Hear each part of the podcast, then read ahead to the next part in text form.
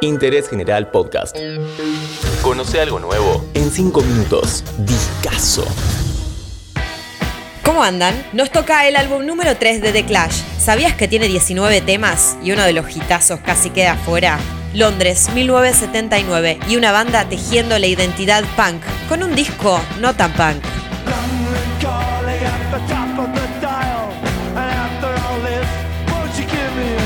Recorremos London Calling en 5 minutos.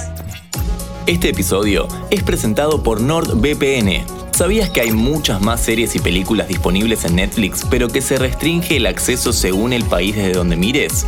Con NordVPN podés acceder al catálogo completo disponible de ese y todos los streamings de manera fácil y segura. Ingresá a nordvpn.com barra interés general. Por ser oyente de nuestro podcast, accedes a una oferta exclusiva, 60% de descuento en los planes más 4 meses gratis. Y después del temazo que abre el disco, el primer cover del álbum, Brand New Cadillac tema bien rockabilly, originalmente de Vince Taylor, y mientras suena Jimmy Jazz te voy adelantando algunos aspectos muy importantes de London Calling.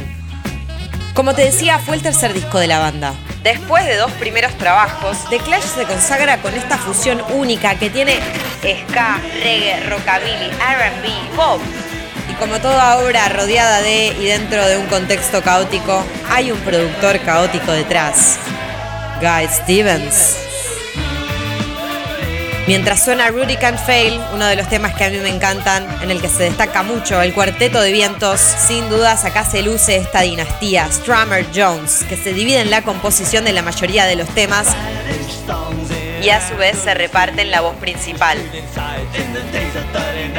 Spanish Bombs, un tema que había inspirado un hecho reciente en España y con mucha referencia a la Guerra Civil Española. Ya que estamos, vamos a lo conceptual. London Calling se refiere a muchos hechos políticos de la época, a la brutalidad de la policía y conflictos raciales. Pero también hablaba acerca de vivir en los barrios bajos de Londres, lo que era llegar a fin de mes sin un peso. Bueno, sin una libra. Perdida en el supermercado, uno de los temas que habla sobre el consumo, el capitalismo. También uno de los que escribe Joe Strummer, pero le dice a Mick Jones, toma, cántalo vos.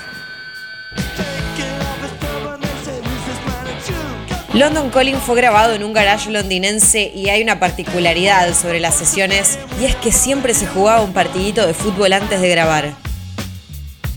Y este temazo que suena tiene una voz diferente. Es porque es el primero que compone el bajista Paul Simonon y por supuesto le pone su voz. Vamos a hablar de Guy Stevens, el productor de este álbum y sus locuras durante la grabación. La discográfica CBS no quería saber nada con este tipo. Un inglés que venía más de la música RB había producido a Mod the Hopple a la banda Faces. The Clash insistió, lo queremos a Guy Stevens. Y así se convirtió como en una especie de héroe oculto de este discazo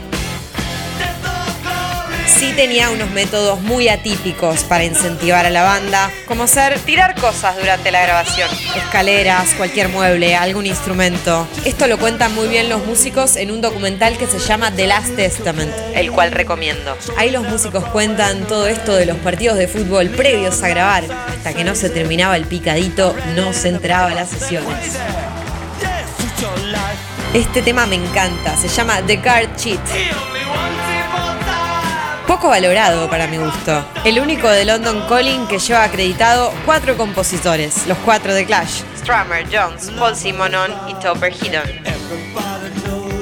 Guy Stevens sostenía mucho toda esta actitud punk, no solo en lo musical. Además de tirar cosas, era de esos tipos que decían, no, no, ya está, grabaste en una sola toma, quedó así.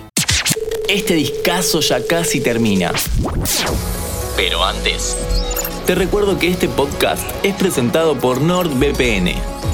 Ingresa a nordvpn.com barra interés general y accede a una oferta exclusiva por ser oyente de nuestro podcast. Con nuestro código, además accedes a descuentos y a una garantía de devolución en los primeros 30 días desde tu suscripción, en caso de que no te haya servido el producto. Te cuento sobre la tapa. El de la foto es Paul rompiendo su bajo en un show en septiembre del 79 en Nueva York. Lo captó la fotógrafa Penny Smith, que luego contaría que fue un único disparo que salió de su cámara. El diseño final se le atribuye a Ray Lowry, quien hace un clarísimo homenaje a Elvis Presley y su disco debut del 57. La diferencia es que Elvis está tocando su guitarra de una forma muy feliz. Paul Simonon está rompiendo el instrumento. ¿Te acordabas que este tema estaba en London Calling? Revolution Rock es un cover de Daddy Ray.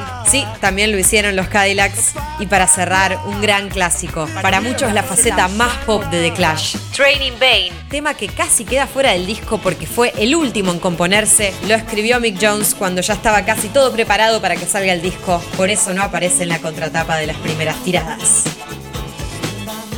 Esto fue London Calling en 5 minutos. Nos vemos en el próximo capítulo de Intergeneral. Nuestros podcasts ahora en Radio Berlín 107.9 y en www.berlin1079.com.